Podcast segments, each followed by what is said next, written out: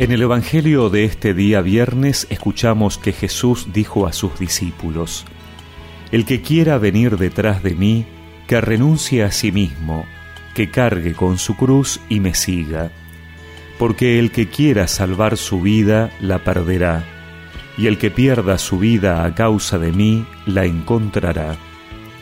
¿De qué le servirá al hombre ganar el mundo entero si pierde su vida? ¿Y qué podrá dar el hombre a cambio de su vida? Porque el Hijo del Hombre vendrá en la gloria de su Padre, rodeado de sus ángeles, y entonces pagará a cada uno de acuerdo con sus obras. Les aseguro que algunos de los que están aquí presentes no morirán antes de ver al Hijo del Hombre cuando venga en su reino.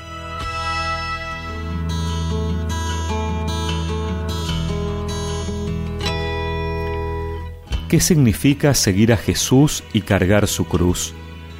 Muchas veces pensamos que la cruz de Jesús tiene que ver con situaciones de dolor o desgracias como una enfermedad, la pérdida de un ser querido o un sufrimiento causado por otros. Pero la cruz de Jesús tiene más que ver con su seguimiento.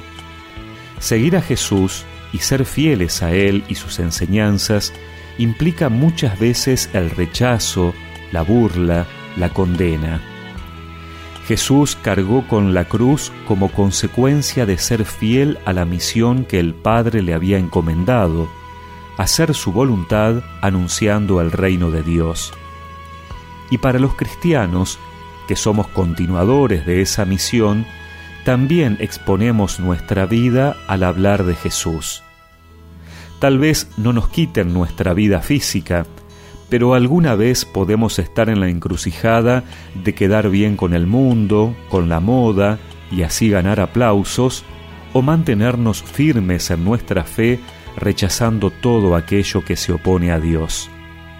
Así, el seguimiento de Jesús es un camino exigente, que implica una renuncia radical y primera de las propias ambiciones. El auténtico discípulo no puede anteponer sus intereses a la urgencia del reino, porque estaría en el plan de la mentalidad vigente que consiste en buscar seguridades personales.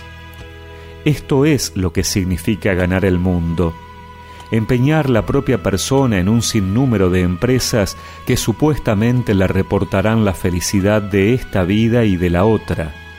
La realidad, sin embargo, es otra los que ganan este mundo pierden su propia vida. Así, el camino del Maestro se convierte en el destino del discípulo. Si el Maestro ha renegado de sí mismo y ha cargado con la cruz, sus discípulos no podemos suavizar su opción, o con el Maestro o sin él. Desde ese momento nos abrimos completamente a la novedad de Dios que implica renunciar a lo que se opone a Él.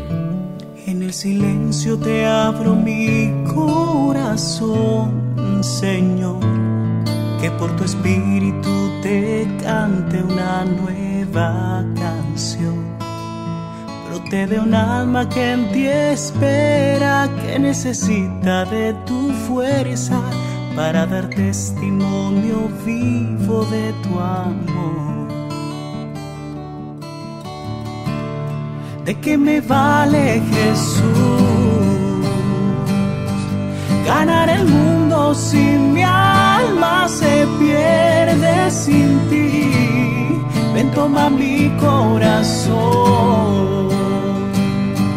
Rompe en pedazos mi barro y restaurame hoy. Un vaso nuevo seré me construye tu amor. Y recemos juntos esta oración. Señor, dame la valentía para renunciar a las seguridades del mundo, para abrirme a la novedad de tu seguimiento. Amén. Y que la bendición de Dios Todopoderoso, del Padre, del Hijo y del Espíritu Santo los acompañe siempre. es la gloria no me faltes, Jesús. Llena mi vida de luz en Jesús.